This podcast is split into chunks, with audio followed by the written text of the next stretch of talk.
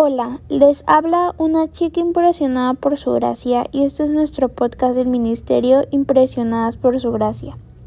Estás escuchando Reto de Lectura 365, una chica impresionada por la palabra.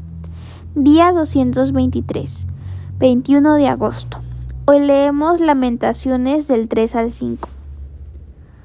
Volvemos hoy a este pequeño libro de Lamentaciones.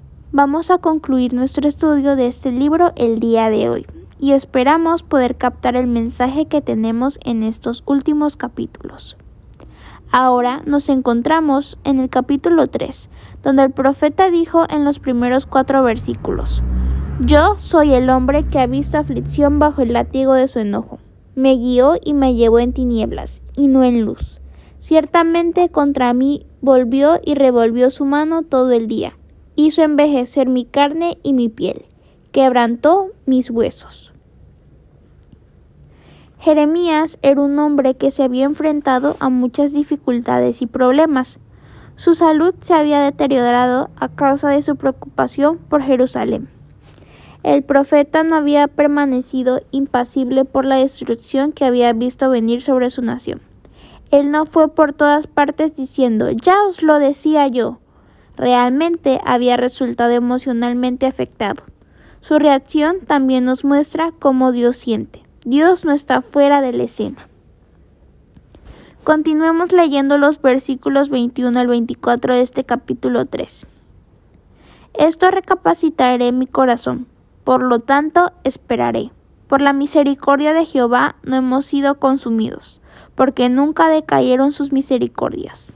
Nuevas son cada mañana. Grande es tu fidelidad.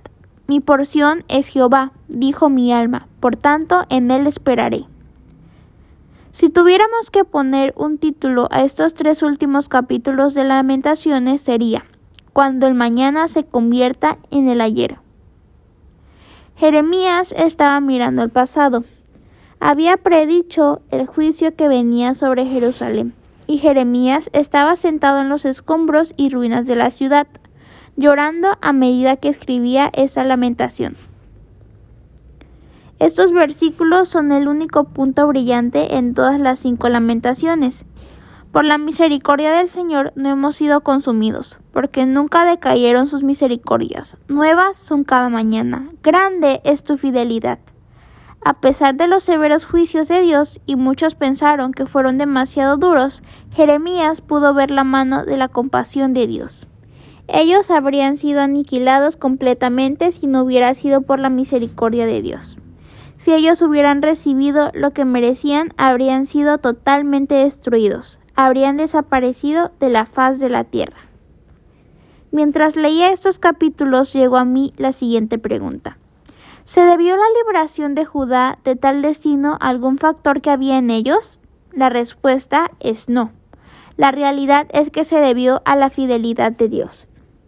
Él había prometido a Abraham que, haría en él de su descendencia una nación, y esta era la nación. Él había prometido a Moisés que les conduciría a una tierra. Él había prometido a Josué que les establecería en esa tierra. Él prometió al rey David que algún día llegaría alguien de su línea de descendencia que reinara en el trono para siempre. Todos los profetas dijeron que Dios no destruiría completamente a este pueblo, sino que los juzgaría por su pecado. Dios es fiel. Él los había juzgado y castigado, pero no permitiría que los aniquilaran totalmente. De esta manera siempre quedó un remanente fiel y al final se convertirán nuevamente en una gran nación. Ahora, en el capítulo 4 de Lamentaciones es una meditación. Como les mencionaba, Jeremías estaba sentado entre los escombros y cenizas de Jerusalén. Describió el horror de la destrucción de su ciudad y el traslado del pueblo al cautiverio por parte de Nabucodonosor. La escena fue tan espantosa que yo me sentiría tentada a evitar el presentar un mensaje semejante sobre el juicio final.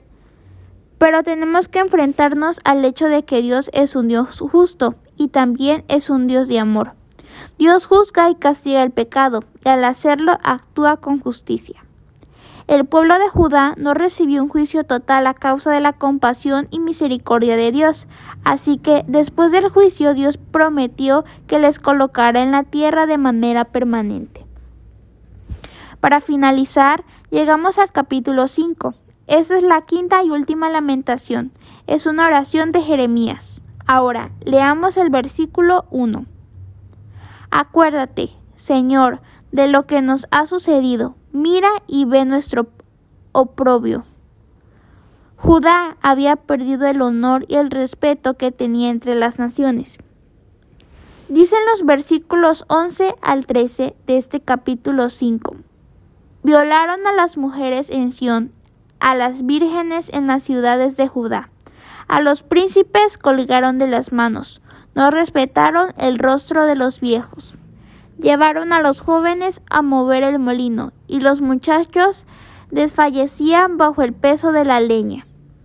Aquí vemos su situación, sus mujeres violadas y sus príncipes colgados. Lo habían perdido todo. Los jóvenes que sobrevivieron fueron hechos esclavos para trabajar al servicio del rey Nabucodonosor.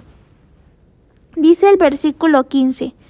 Cesó el gozo de nuestro corazón y nuestra danza se cambió en luto. La alegría de sus corazones se apagó. Con todo, el profeta clamó a Dios en los versículos 19 al 21 de este capítulo 5 de Lamentaciones y dijo, mas tú, Señor, permanecerás para siempre, tu trono de generación en generación.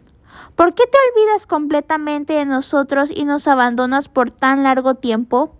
Haznos volver a ti, Señor, y nos volveremos. Renueva nuestros días como al principio. Esta fue la oración de Jeremías a favor de su pueblo. Podríamos aprender una lección de ella, antes de que sea demasiado tarde sería mejor que volviéramos al Señor.